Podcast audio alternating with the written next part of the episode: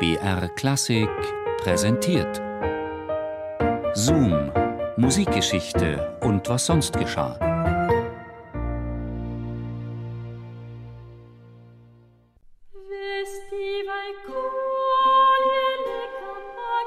Palestrinas Pelzmoden. Die Sommerkollektion ist da. Lassen Sie sich von den neuesten Trends der italienischen Mode inspirieren. Guarazzis Pelzmoden heißt ab jetzt Palestrinas Pelzmoden. Sie erhalten urbanen Schick, diskrete Exklusivität, die gewohnte überragende Qualität und exzellenten Service unter neuem Namen. Palestrinas Pelzmoden. Wir haben für Sie renoviert. Besuchen Sie uns in unseren attraktiven Verkaufsräumen am Imagini del Ponte alla Riva del Tebro, nur wenige Minuten von der Piazza Lavona entfernt. Palestrinas Pelzmoden. Wir bekleiden den Papst.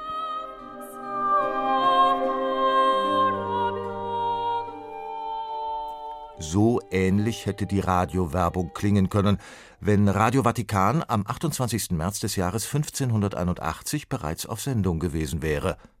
Giovanni Pierluigi da Palestrina, päpstlicher Komponist und Chorleiter des Petersdomes, war in das Geschäft mit Pelzmoden eingestiegen. Von Herrn Giuliano Guerazzi, dem päpstlichen Pelzhändler, hatte er das gut eingeführte Ladengeschäft übernommen und dessen Frau. Zu Palestrinas Ehrenrettung sei erwähnt, dass Herr Giuliano Guerazzi unlängst verstorben war. Aber trotzdem, die Geschichte sorgte für einigen Gesprächsstoff in der Kleinstadt, die Rom seinerzeit war.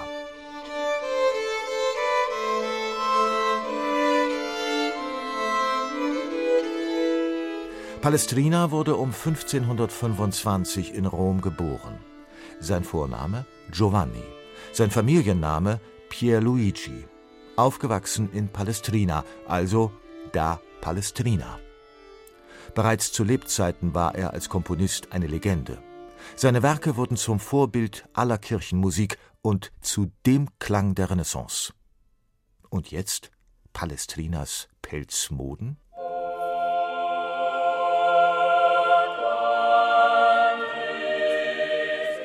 Für einen Musiker im Rom des 16. Jahrhunderts war die Leitung des päpstlichen Privatchores, der Capella Pontificia, die Krönung der Karriere.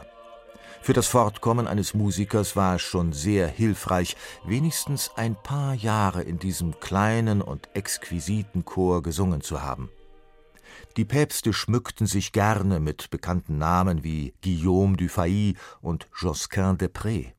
Und sie nutzten ihre Macht, Günstlinge in den Reihen der gut dotierten Berufssänger unterzubringen. Egal, ob diese singen konnten oder nicht. Nur ein Hindernis gab es, das kein Papst tatsächlich antasten wollte.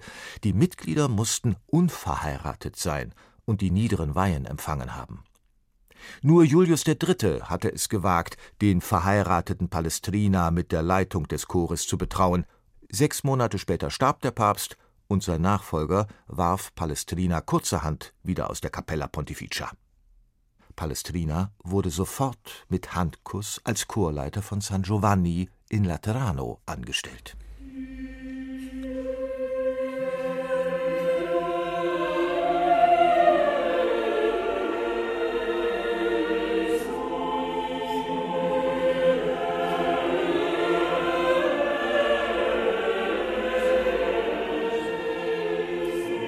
Als Reaktion auf Luthers Reformation hatte der Papst das Konzil von Trient einberufen.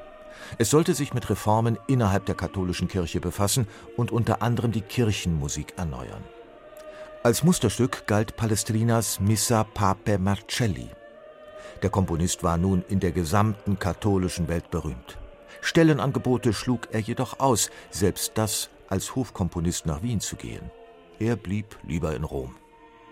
Palestrina war erfolgreich, ein gefragter Musiker und Komponist, glücklich verheiratet, Vater dreier Söhne. Sein ganzes Leben verlief in geregelten Bahnen in der überschaubaren Musikszene Roms, und er kümmerte sich herzlich wenig um Pelzmoden.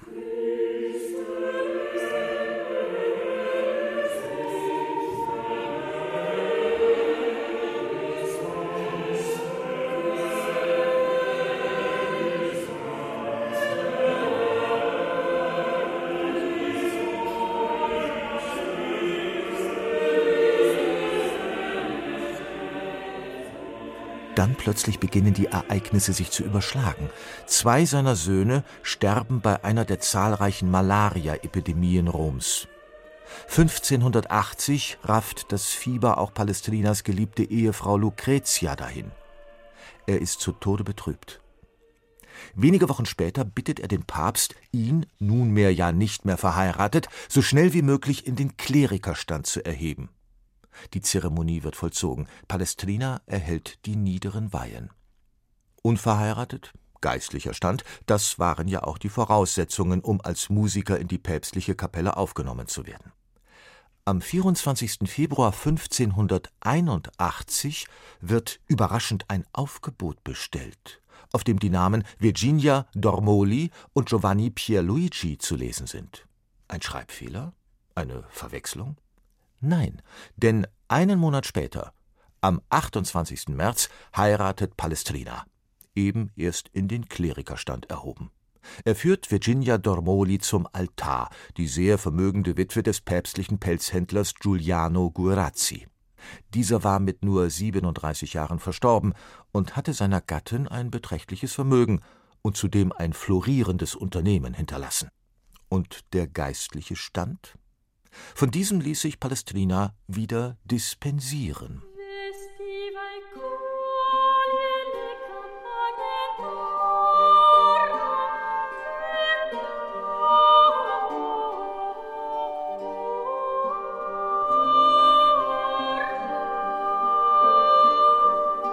Die Hochzeitsfeier fand dezent im Privathaus von Virginia statt. War es die Liebe seines Lebens, die ihm unvermittelt auf der Straße begegnet war? Oder hatte ihm diese Heirat mehr finanzielle Vorteile versprochen als das geistliche Amt und die Aussicht auf eine Stellung in der Capella Pontificia? Die Quellen schweigen dazu. Palestrina war ein Mann, der nicht lange zauderte und sehr genau wusste, was er erreichen wollte. Seine Anstellung als Chorleiter am Petersdom sicherte ihm ein gutes Einkommen. Die Mitgiften, die ihm die Eheschließungen seiner Söhne brachten, investierte er in zahlreiche Immobiliengeschäfte und nutzte dabei geschickt Steuersparmodelle, welche die jeweiligen Päpste ermöglichten. Weitere Einkünfte erzielte er, indem er Wein von seinen Gütern in Palestrina als Messwein an die Geistlichkeit verkaufte. Seinen größten finanziellen Erfolg hatte Palestrina mit dem angeheirateten Pelzgeschäft. Die nicht unerheblichen Mittel, die ihm daraus zuflossen, reinvestierte er geschickt in seine Musik, in den Aufbau des Markennamens Palestrina. Er veröffentlichte seine Werke in aufwendigen, großformatigen Drucken auf edlem Papier.